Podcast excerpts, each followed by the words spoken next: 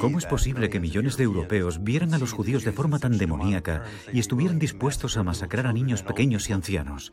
Por eso creo que recae sobre la Iglesia una enorme responsabilidad. Los nazis estaban aquí, en Roma, a las puertas de su palacio. Él estaba preso en el Vaticano.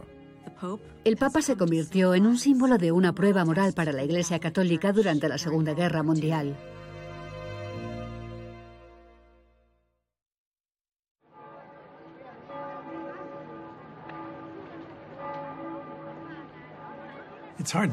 Es difícil poner fecha a los orígenes de lo que sucedió con el Vaticano y el Holocausto. Pero 1922 es un año clave, porque Pío XI se convirtió en papa y seguiría siéndolo durante las siguientes dos décadas y los años previos al Holocausto.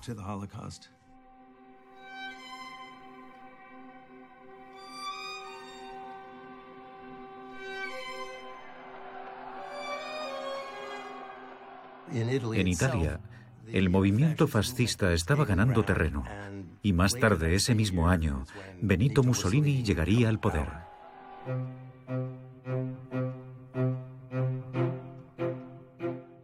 Pío XI casi de inmediato vio la oportunidad de negociar con una figura que según él creía controlaba el sistema político.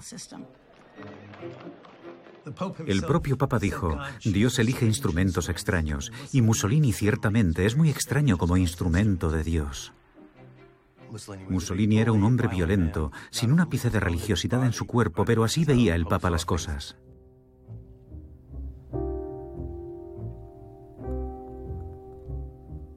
Los dos trabajaron juntos para alcanzar finalmente en 1929 un concordato que fue muy importante para cambiar el curso de las relaciones entre el Vaticano e Italia.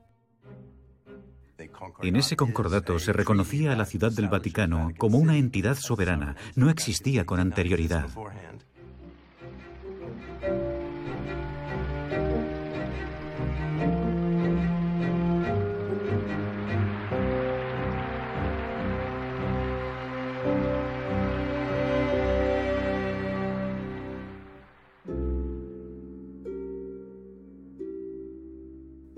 El Papa Pío XI nombró a un nuevo secretario de Estado, Eugenio Pacelli, que era el número dos en el Vaticano después del Papa. Eugenio Pacelli se inició en la diplomacia en Alemania, en el periodo inmediatamente posterior a la Primera Guerra Mundial, y desde ahí sirvió como representante papal. No hay duda de que le tomó afecto al idioma alemán, al pueblo alemán, y lo que quizás sea más importante, se familiarizó con la realidad de la política alemana.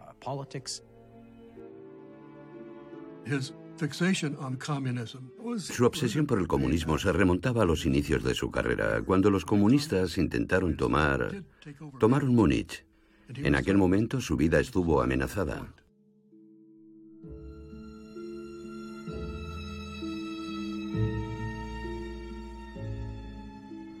Pacelli era un hombre con un profundo conocimiento de la situación política mundial.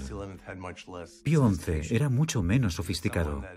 Cuando sentía que los valores de la Iglesia estaban amenazados, podía estallar, mientras que Pacelli tenía un gran control sobre sí mismo.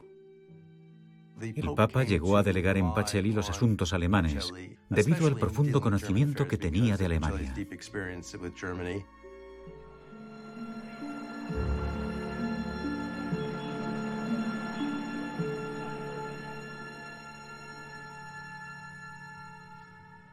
Cuando el voto por Adolf Hitler aumentó, Pacelli empezó a recibir cartas de católicos alemanes que decían, quiero ser católico y quiero ser nazi. Por favor, pídale al Papa Pío XI que adopte una postura clara. Aconséjeme.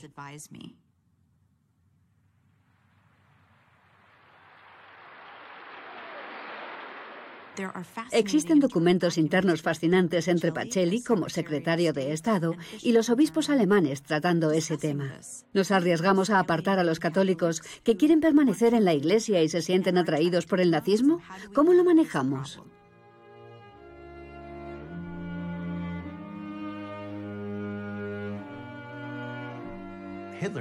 Hitler llegó al poder en enero de 1933 y rápidamente, en tan solo seis meses, Pacelli negoció un concordato, un tratado entre el Vaticano y el régimen nazi en Alemania.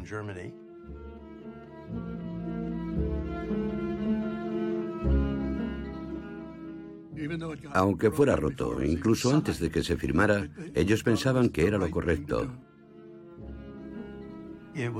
No sentía simpatía por el nacionalsocialismo, pero a Pacelli le preocupaba que si el Papa hacía algo que pudiera molestar a Hitler, pusiera en peligro algunos de los privilegios que la Iglesia Católica Romana tenía en Alemania.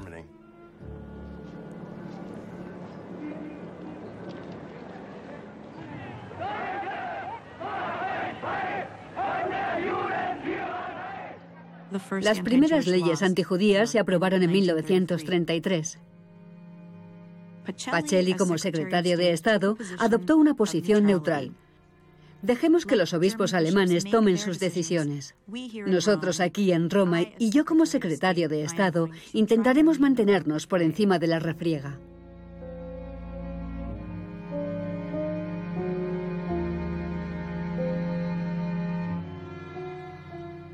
En la Alemania nazi no solo eran perseguidos los judíos, eran asesinados. Sí, pero también la Iglesia Católica era perseguida.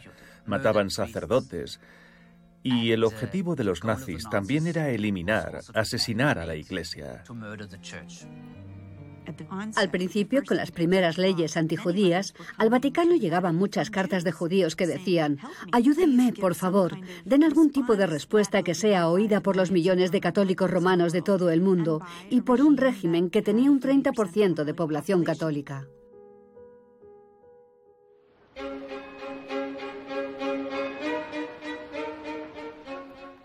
A medida que Estados Unidos ascendía a primera potencia mundial, también lo hacían los católicos estadounidenses y fue un ascenso extraordinario. A mediados de la década de 1930, los católicos sumaban la quinta parte de la población de Estados Unidos. En el siglo XIX y a comienzos del XX, los católicos eran despreciados e incluso perseguidos. Roosevelt conectó con esa población, hablaba de las necesidades de los católicos inmigrantes y de las etnias católicas de la época. Antes los republicanos y los demócratas los ignoraban. El cardenal Pacelli, que entonces era secretario de Estado, visitó Estados Unidos. El propósito de su visita era conocer a Roosevelt, mientras Pacelli recorrió el país. De hecho, alquilaron un avión para llevarlo a la costa oeste.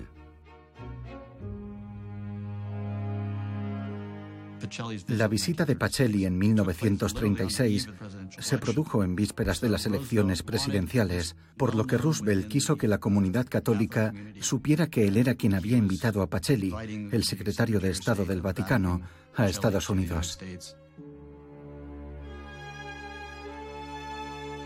Lo que sucedió al parecer fue que el Vaticano y Estados Unidos comenzaron a acercarse más que nunca en toda su historia. Figuras como Joseph Kennedy fueron decisivas para introducir a Pacelli en el mundo de Roosevelt.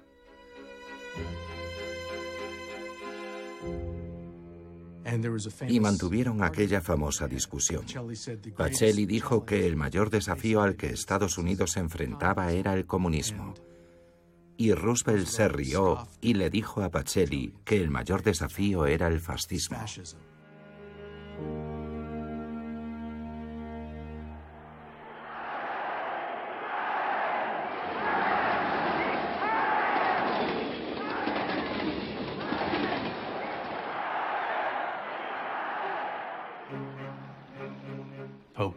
El Papa Pío XI, que consideraba a Hitler un enemigo de la Iglesia Católica, se preocuparía aún más cuando Mussolini recibió a Hitler.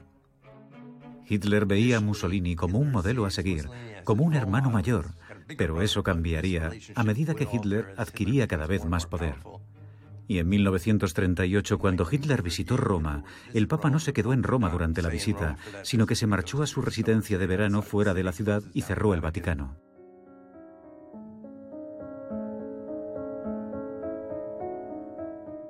Cuando se anunciaron las medidas antisemitas, para la mayoría de los italianos fue una gran sorpresa. expulsar a los estudiantes judíos de las escuelas públicas, despedir a los maestros y profesores judíos y a los funcionarios públicos.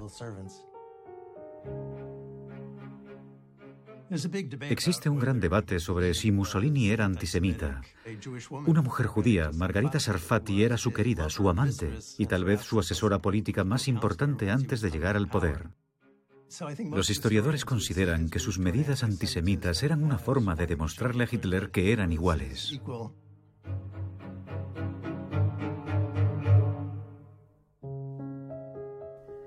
Pío XI empezó a cuestionarse si tenía sentido que el Vaticano continuara normalizando su relación diplomática con el régimen de Hitler y con el de Mussolini. Y existen algunos testimonios muy sinceros entre Pío XI y Pacelli, su secretario de Estado. La respuesta de Pacelli fue típica de Pacelli. Reconocía la preocupación, pero siempre hacía la misma pregunta. ¿Cuál es la alternativa? A juicio de Pacelli no existía ninguna alternativa buena a esa relación diplomática, por imperfecta y controvertida que fuera. Pío XI le dijo a un grupo de turistas belgas, el antisemitismo es un movimiento de odio con el que los católicos no debemos tener nada que ver. Espiritualmente todos somos semitas.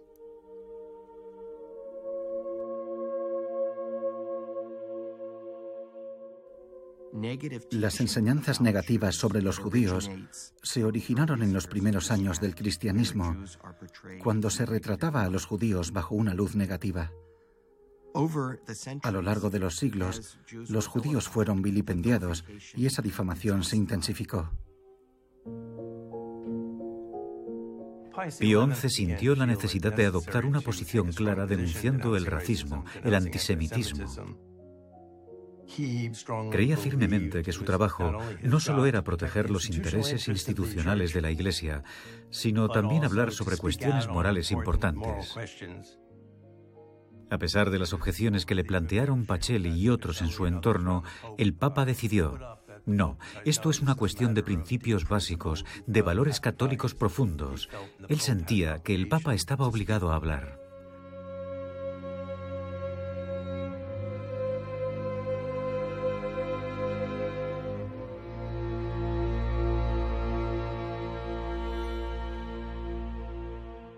Creo que el Papa Pío XI tenía claro que si intentaba trabajar a través de los canales normales de la Iglesia fracasaría.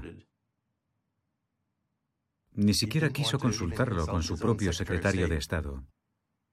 Pacelli inicialmente no supo lo que estaba pasando. El Papa Pío XI hizo llamar al Vaticano a quien entonces solo era un jesuita estadounidense desconocido, John Lafarge. John Lafarge provenía de una familia de sangre azul.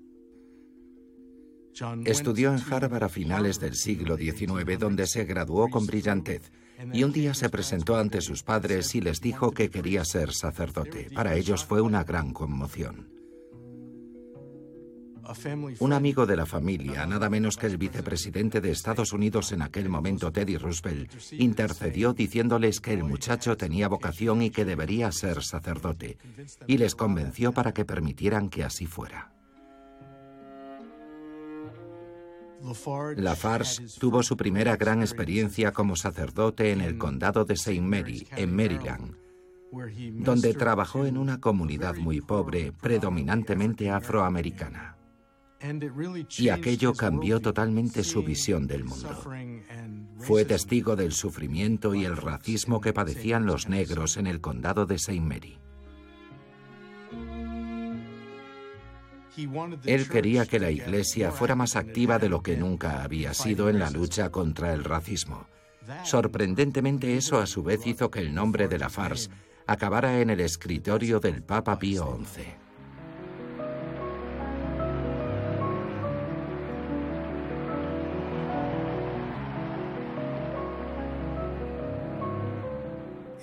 A mediados de la década de 1930, a los estadounidenses no siempre ni necesariamente les interesaban los cambios que se estaban produciendo en Europa con el ascenso de Hitler y el nazismo. Sin embargo, en 1938 algo terrible parecía estar sucediendo. Y John Lafarge, que era editor asociado de la revista América, viajó a Europa en la primavera de 1938 para tener una idea sobre, como él dijo, si los periódicos lo estaban contando bien.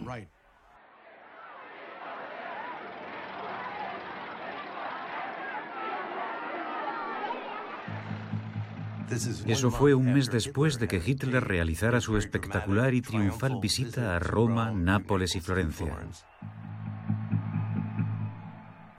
Un día o dos antes de que la farsa abandonara Roma, de repente llegó a su residencia una carta con los inconfundibles colores y el escudo del Vaticano.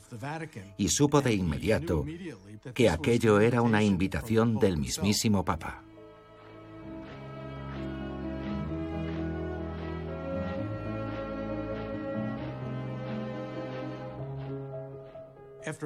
Tras una noche de insomnio, la Farce condujo hasta Castel Gandolfo, un viaje de alrededor de una hora y media en coche por caminos sinuosos, y se presentó en el Palacio Papal. Cuando se abrió el ascensor y Pacelli salió, se quedó mirando a la Farce. No podía saber necesariamente quién era, pero no parecía estar muy contento. Y eso no sería una sorpresa porque de hecho el Papa había ordenado despejar la sala a propósito para hablar de algo que consideraba altamente secreto.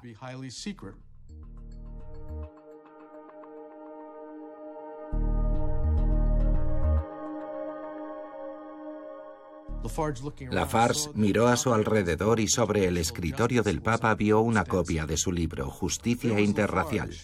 Allí estaba Lafarge, esperando ser reprendido por el Papa por decir algo que iba demasiado lejos, que era demasiado progresista.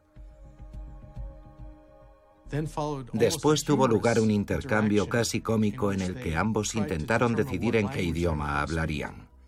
El Papa leía muchos idiomas y probablemente podía hablar algo de inglés, pero acordaron hablar en francés. Muy pronto, el Papa abordó el tema que quería tratar, que se estaba preparando para desafiar a Hitler, al nazismo, a Mussolini y al concepto del antisemitismo. Lo mismo que la farce hacía en justicia interracial. Solo hay una raza y esa es la raza humana. Y, prosiguió el Papa, tú, John Lafarge, escribirás esa encíclica para mí. Estaba anonadado. Dijo, ¿cómo podría un humilde jesuita de Estados Unidos hacer tal cosa? Y fue entonces cuando el Papa se volvió hacia él y le dijo, dígalo sencillamente. Dígalo como si usted fuera el mismo Papa.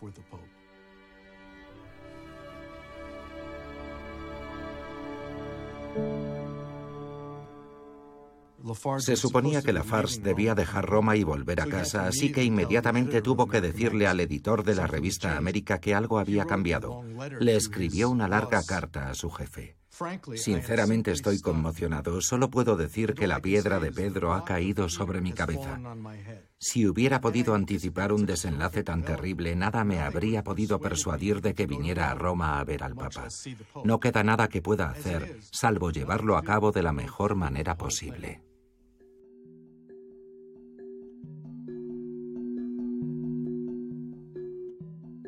Una encíclica es la mayor declaración de autoridad que un papa puede hacer. Lamentablemente, Vladimir Ledokovsky, el superior de la orden de los jesuitas en aquel momento, era un virulento antisemita y se sintió muy molesto cuando descubrió que el Papa planeaba una encíclica denunciando el antisemitismo y que el Papa había pedido a un jesuita de su orden, que estaba bajo su autoridad, que la redactara.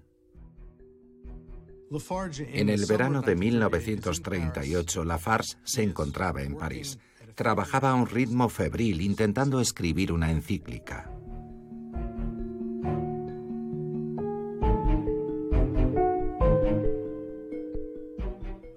De vez en cuando Ledokowski se ponía en contacto con él. ¿Cómo estás? ¿Qué tal va eso?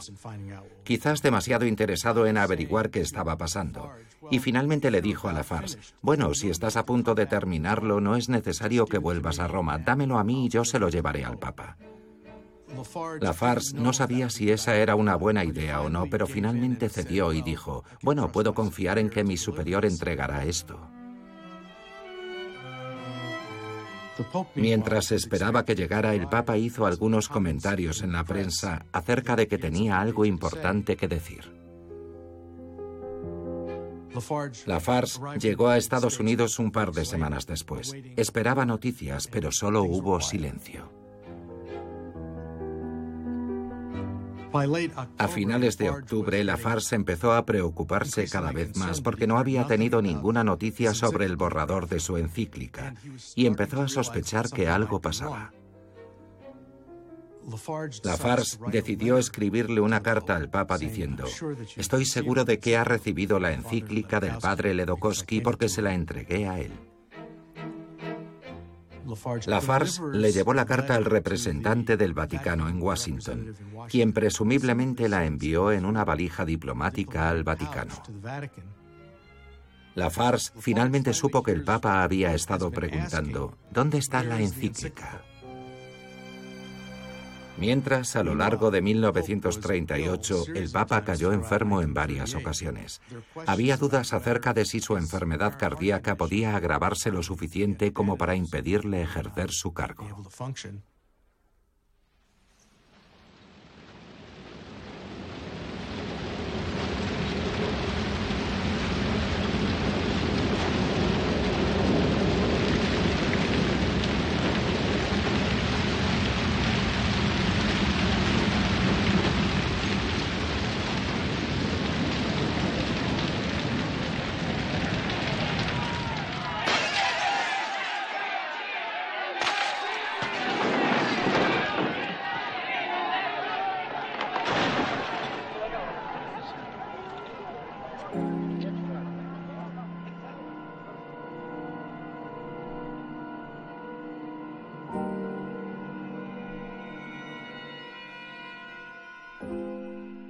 En 1938, en la llamada Noche de los Cristales Rotos, se produjo el saqueo y matanza de los judíos en Alemania. Las tiendas judías fueron destruidas, 30.000 judíos fueron deportados y encerrados en campos de concentración, y los judíos de toda Alemania fueron objeto de agresiones.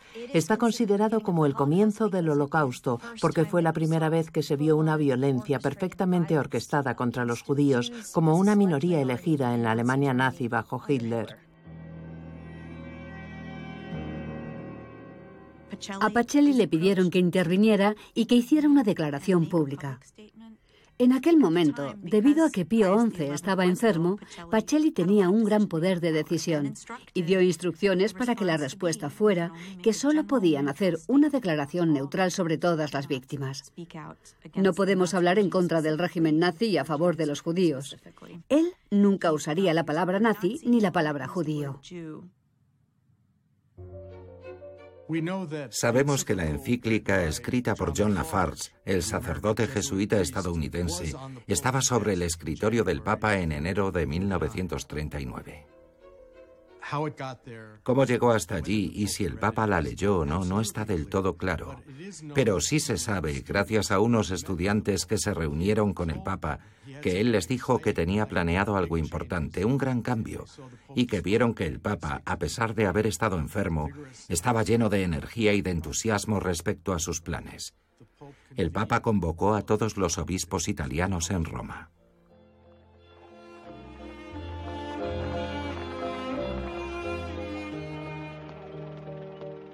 El Papa de repente cogió un resfriado. Llamó a los médicos y les dijo que lo mantuvieran activo, que le dieran lo que fuera necesario, porque tenía que llegar hasta ese sábado para reunirse con los obispos.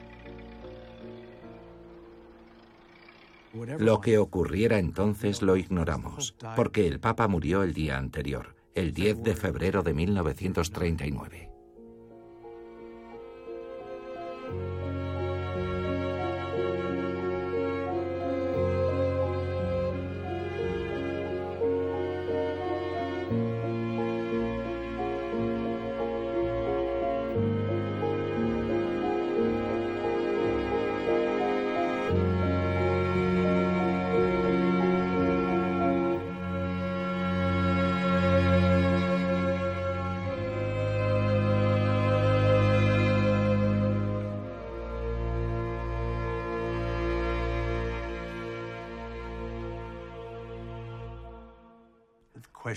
La cuestión de quién sucedería a Pío XI se volvió muy importante para Mussolini y en menor medida para el propio Hitler. Por la correspondencia diplomática sabemos que tanto los fascistas como el embajador italiano y el embajador alemán o nazi ante la Santa Sede se reunieron para discutir lo que había que hacer y ambos acordaron que el hombre que protegería mejor sus intereses era Eugenio Pacelli. De forma que, conspirando entre bastidores, se reunieron con los cardenales alemán e italiano para intentar asegurarse su apoyo. En el exterior de San Pedro de Roma esperan noticias de la elección del Papa. Hombres, mujeres y niños católicos esperan una señal del cónclave. Y de repente, tras la tercera votación, el humo blanco sale de la capilla sixtina. El Papa ha sido elegido. ¿Pero quién?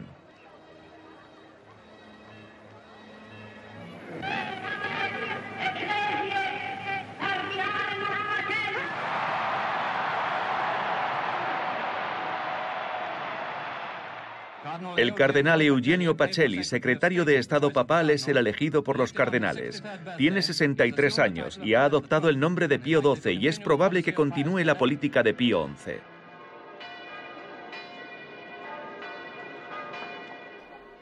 Pío XII decidió que la encíclica era una mala idea, que solo aumentaría las tensiones tanto con el régimen fascista en Italia como con el régimen nazi en Alemania. Y una de las primeras cosas que hizo Pacelli fue decirle a sus subordinados, recopilad todas las versiones de estos documentos y destruidlos. No debe quedar ni una sola carta.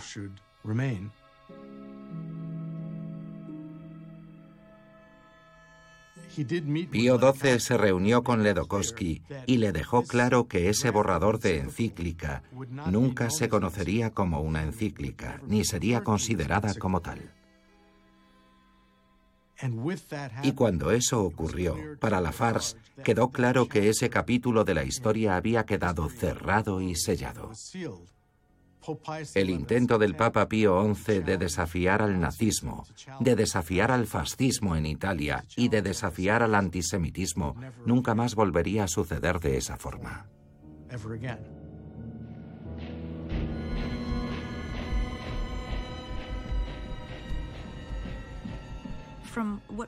Por lo que sabemos de nazis muy radicales del más alto nivel, ellos iban a hacer lo que iban a hacer, daba igual lo que dijera nadie. No estoy segura de que lo que un papa u otro jefe de Estado pudieran decir fuera hacerles cambiar necesariamente de la manera que nos habría gustado. Estoy pensando en esos 21 millones de católicos alemanes que tuvieron que cooperar y apoyar al régimen nazi para funcionar en el día a día. Quizás ellos se hubieran comportado de manera diferente. Quizás hubieran refugiado a una familia judía. Tal vez hubieran respondido de manera diferente a una orden en el campo de batalla. Tal vez hubieran respondido de manera diferente al matón nazi de su barrio al que intentaban evitar e ignorar en lugar de enfrentarse a él. Quizás se habrían comportado de manera diferente cuando su propia iglesia fue atacada.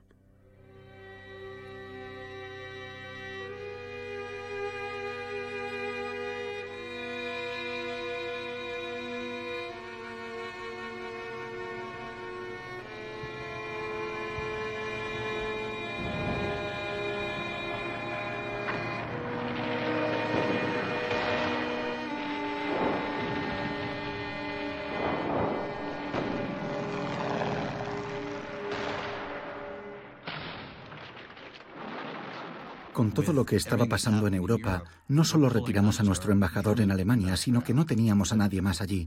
Así que una de las cosas en las que pensaba Roosevelt era que necesitábamos a alguien en Europa que pudiera decirnos qué era lo que sucedía. Roosevelt decidió que con Pacelli, un hombre al que había conocido en Estados Unidos, convertido en papa, sería inteligente disponer de una especie de intermediario entre el papa y él. Roosevelt se sentó y escribió una carta manuscrita al Papa. 14 de febrero de 1940. Su Santidad. Encomiendo esta misión especial al señor Myron Taylor, quien es un buen amigo mío y a quien tengo la mayor confianza. Me hará feliz saber que él puede ser el canal de comunicación para cualquier punto de vista que usted y yo deseemos intercambiar en aras de la concordia entre los pueblos del mundo. Cordialmente, su amigo Franklin D. Roosevelt.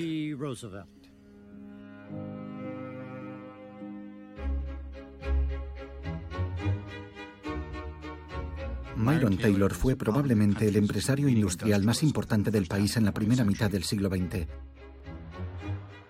A principios de la década de 1920, su amigo JP Morgan le rogó que salvara US Steel.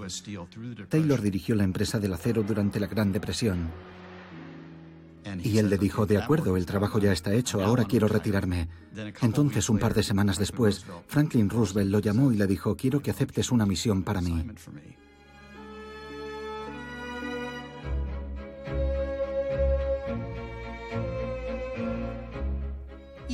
Aunque Myron Taylor no fuera católico, él trataba con el vicario de Cristo como representante del presidente de Estados Unidos. Taylor aportó su discreción a ese proceso diplomático. También tenía muchas relaciones personales, no solo con gente del Vaticano, porque Taylor disponía de una villa fabulosa en la Toscana, así que pasaba mucho tiempo en Italia. Conocía a toda la gente importante de Europa. En la primera visita de Taylor, en 1940, las instrucciones iniciales eran intentar impedir el estallido de la Gran Guerra. Taylor hizo todo lo que pudo para que el Papa intentara evitar que Mussolini se uniera a la guerra. No tuvo éxito en esa misión. La reacción del Papa fue, realmente no tengo ninguna autoridad, ni moral ni de otro tipo, para convencer a Mussolini de que haga algo.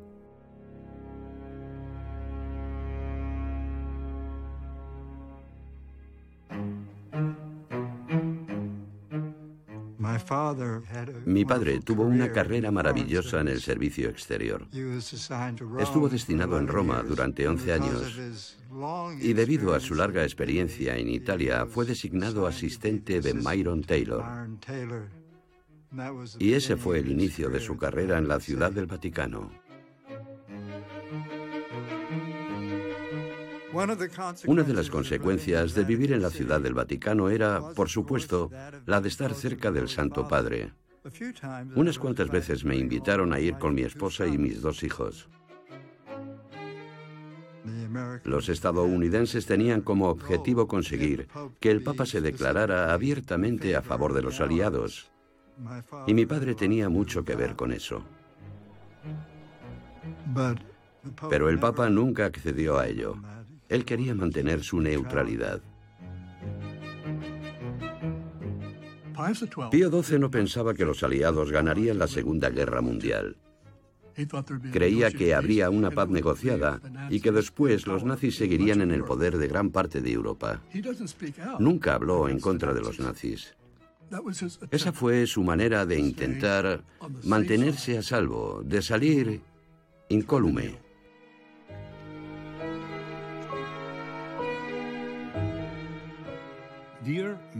Estimado señor presidente, como vicario en la tierra del príncipe de la paz, hemos dedicado nuestros esfuerzos y nuestra atención al propósito de mantener la paz y posteriormente restablecerla.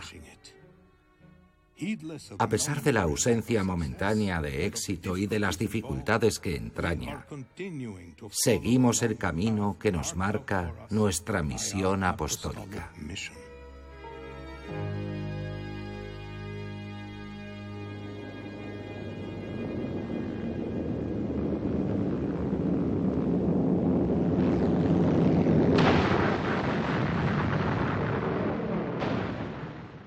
Ocurrió Pearl Harbor. Estados Unidos declaró la guerra a Japón.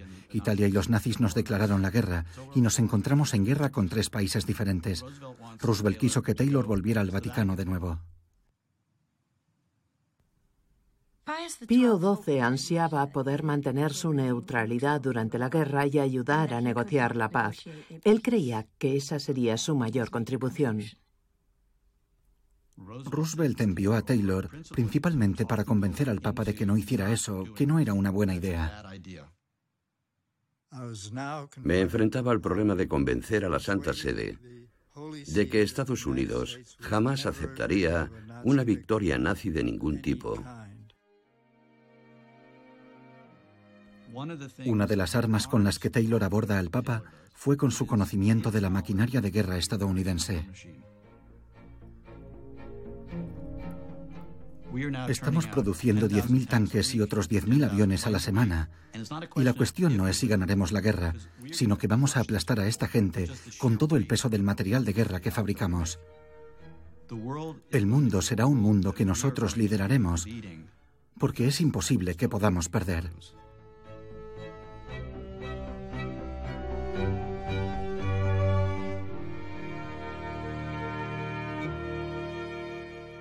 3 de septiembre de 1942. Su Santidad, soy consciente de las grandes dificultades que le rodean. Y sé que reza por nosotros en Estados Unidos, igual que reza por toda la humanidad.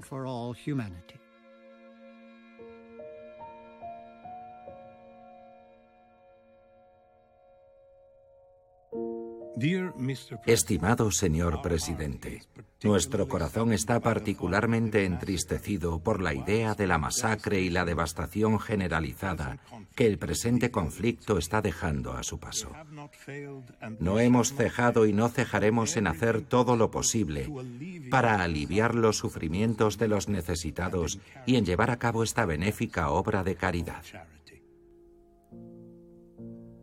Nadie duda apenas sobre si el Papa lo sabía, porque los documentos son bastante claros.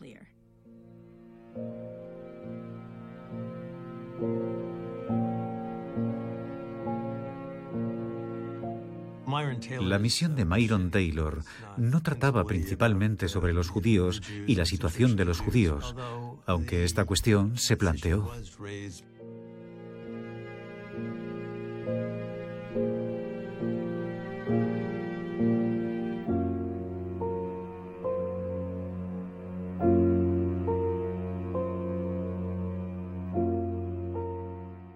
Pío XII disponía de algo parecido a embajadores en muchos países diferentes, incluida Alemania, que enviaban una enorme cantidad de información. El Papa leyó y firmó muchos de esos informes. Esos documentos hablaban de la muerte de dos millones de judíos. 6 de octubre de 1942. Aparentemente, la Santa Sede sigue convencida de que una denuncia directa de las atrocidades nazis por parte del Papa solo obtendría como resultado la muerte violenta de muchas más personas. Toda la controversia en torno a Pío XII, lo que conocemos como la Guerra de Pío, se concentra en la cuestión de lo que el Papa dijo o no dijo cuando al Vaticano comenzaron a llegar las noticias de la deportación masiva de judíos europeos.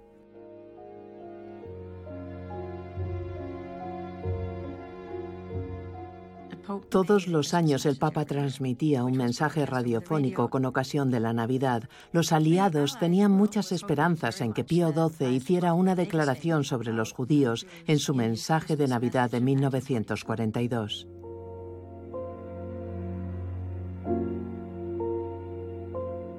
En un largo discurso muy largo pronunció una sola frase sobre el sufrimiento de los judíos. Cientos de miles de personas, sin ninguna culpa por su parte, en ocasiones solo a causa de su nacionalidad o raza, han sido condenadas a la muerte o a un lento declive.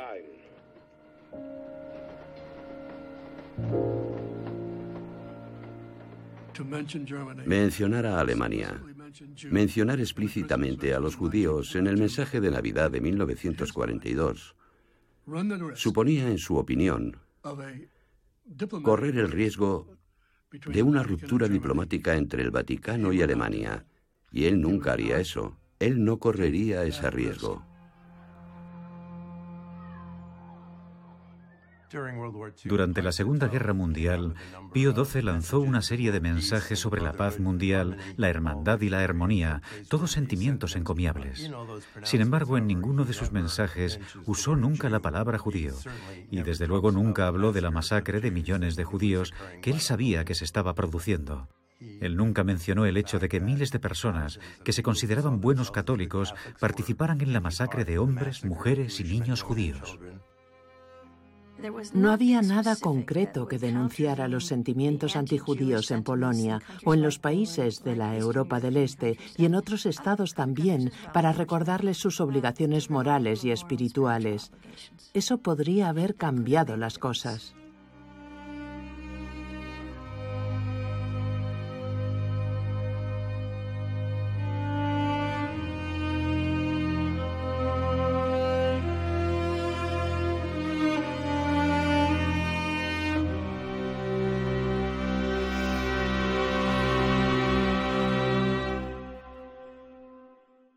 Básicamente, para un niño de 10 años, el Vaticano es muy aburrido.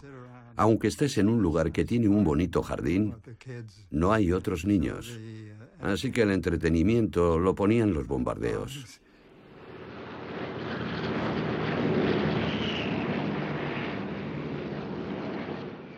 Al Papa le preocupaba que bombardearan Roma y en especial la ciudad del Vaticano. Era un tema recurrente en sus reuniones con Myron Taylor, que por favor convenciera a Churchill y a Roosevelt de que no lanzaran sus bombas sobre Roma. Crees que bombardeas una parte de Roma, pero alcanzas el Vaticano, y eso es irreemplazable. 19 de julio de 1943. Estimado señor presidente, la neutralidad de la Santa Sede hunde sus profundas raíces en la naturaleza misma de nuestro ministerio apostólico. Y ahora, incluso en Roma, hemos tenido que presenciar la desgarradora imagen de la muerte saltando desde el cielo, aniquilando a mujeres y niños. Una ciudad en la que todos sus barrios tienen monumentos irreemplazables de fe, arte y cultura cristiana. No puede ser atacada sin infligir una pérdida incomparable al patrimonio de la religión y la civilización.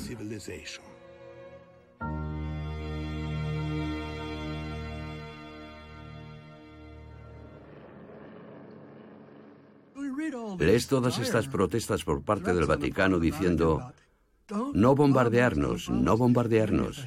Y entonces piensas, ¿dónde estaban sus protestas por lo que les estaba pasando a los judíos? Y cuando pones esas dos cosas en la balanza, la balanza hace así.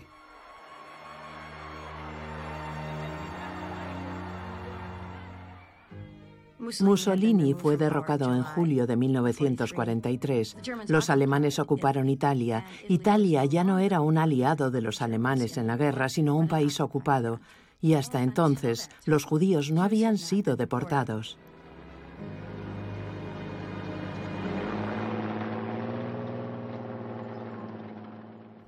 En ese momento todo cambió para los judíos. La policía y los funcionarios públicos italianos recibieron la orden de preparar listas de judíos en toda la ciudad de Roma.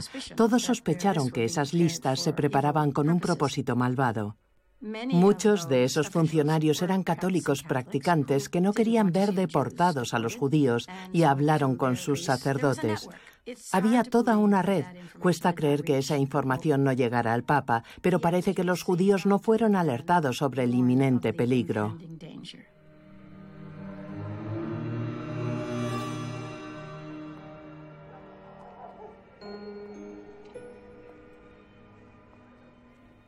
El 16 de octubre de 1943, los judíos fueron sorprendidos en sus hogares y 1.259 personas, hombres, mujeres y niños, fueron arrestados y encarcelados en una instalación militar muy próxima a la ciudad del Vaticano.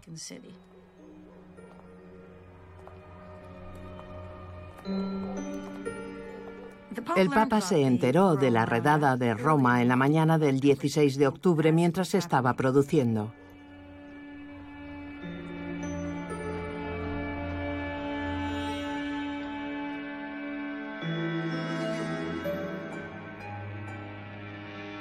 El Papa llamó a Mayone, su secretario de Estado, para organizar una reunión con el embajador alemán en la Santa Sede.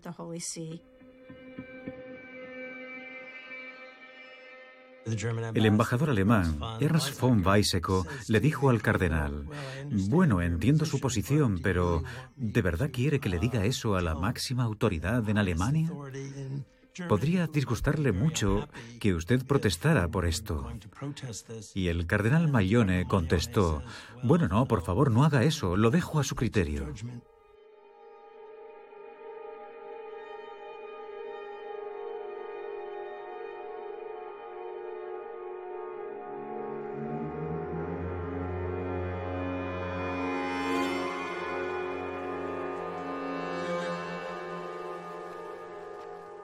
El Papa no protestó. El 18 de octubre, más de mil personas fueron deportadas a Auschwitz. La mayoría de ellas morirían gaseadas dos días después de llegar a Auschwitz.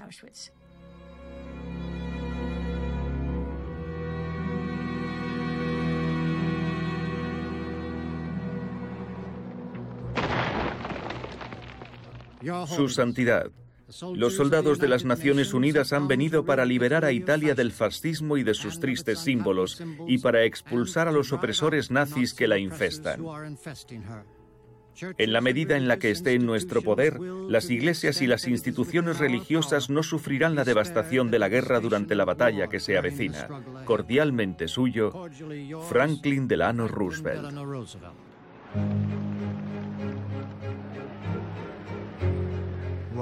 Ver a los estadounidenses y los británicos ascender por Italia para liberar Roma era como esperar que tu equipo ganara. Recuerdo que yo estaba terriblemente impaciente porque tardaban mucho.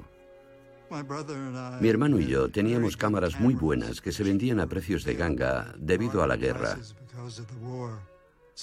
Nos sentábamos en la pared de nuestra casa y fotografiábamos a los alemanes marchándose. Y era evidente quiénes eran los ganadores y quiénes los perdedores. Los alemanes ni siquiera tenían gasolina suficiente para transportar su artillería, tenían caballos tirando de ella. Cuando los estadounidenses llegaron en sus modernos jeeps y potentes camiones y demás, tenías la sensación de que la guerra no podía durar mucho más tiempo.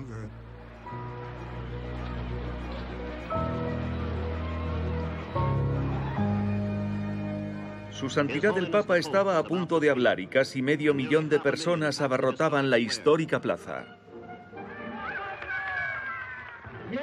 Ayer, Roma temblaba por las vidas de sus hijos e hijas por los incomparables tesoros de la religión y de la cultura.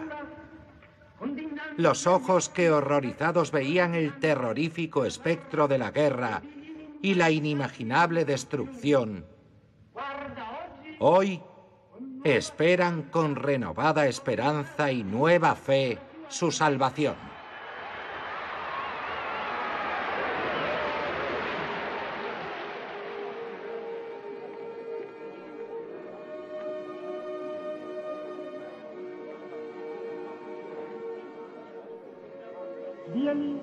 Queridos hijos, es una verdadera alegría para nosotros daros la bienvenida a todos aquí.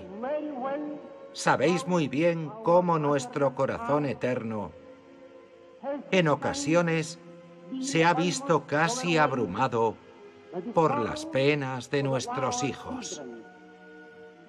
Vosotros sois esos niños y hemos rezado por vosotros. Incluso aunque nada hubiera sucedido, porque Pío XII de una forma muy valiente, concreta, muy clara, hubiera condenado el holocausto usando la palabra judío, identificando a los seis millones que fueron asesinados, ¿qué supondría eso hoy para las relaciones católico-judías? ¿Qué diría eso hoy de la voz moral del papado? En defensa de Pío XII y su silencio durante el Holocausto se ha dicho, ¿y qué hicieron los estadounidenses y los británicos para ayudar a los judíos?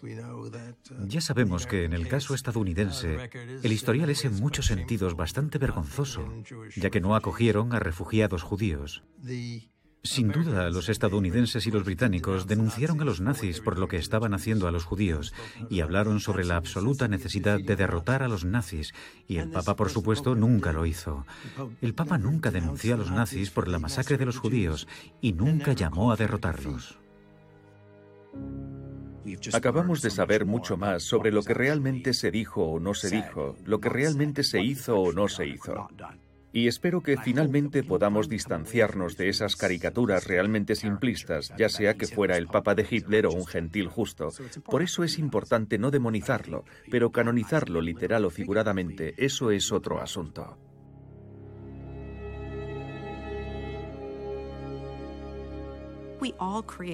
Todos anhelamos una valoración honesta, responsable y clara de esta historia.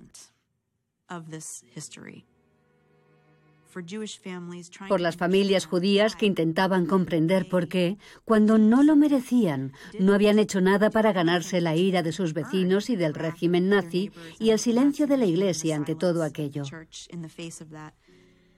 Y para los católicos, que se preguntan por qué falló mi iglesia, por qué falló a los judíos, por qué falló a los principios católicos, por qué falló en ser una iglesia de amor y misericordia.